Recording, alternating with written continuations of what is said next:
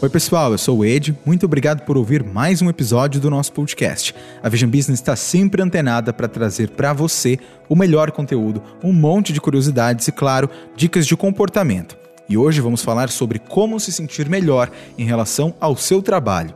Se você começa cada manhã com medo de ir para o trabalho, isso pode prejudicar seriamente o seu bem-estar.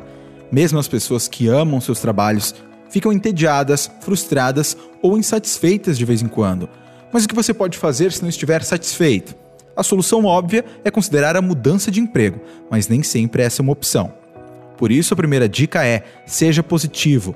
Mesmo que haja aspectos do seu trabalho que o estejam sobrecarregando mentalmente, você pode se sentir melhor em relação a ele se se concentrar aí nas coisas de que gosta.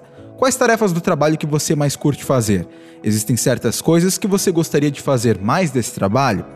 Use tudo isso como um ponto de partida para encontrar maneiras de crescer profissionalmente. E que tal começar o seu dia de bom humor? Uma pesquisa sugere que pessoas que começam o dia já de bom humor tendem a ser mais produtivas e positivas ao longo do dia. Portanto, se você começar o dia com medo do trabalho ou já de mau humor, é provável que o resto do dia não vá ser bom. Afinal, o bom humor faz toda a diferença, mas também não dá para começar o dia assim feliz, sabendo que vai chegar no trabalho e encontrar um monte de gente fofoqueira, né? Então fica a dica: evite fofocas no local de trabalho. Concentre-se em ajudar os colegas em vez de competir com eles.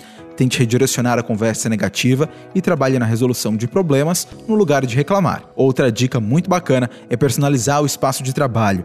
De acordo com especialistas, esse simples ato pode ter um efeito psicológico positivo.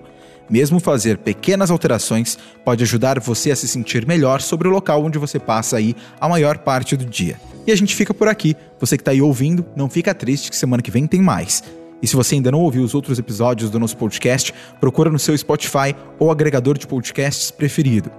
E não esquece de seguir a gente lá no Instagram, no Vision Business Oficial. Até mais!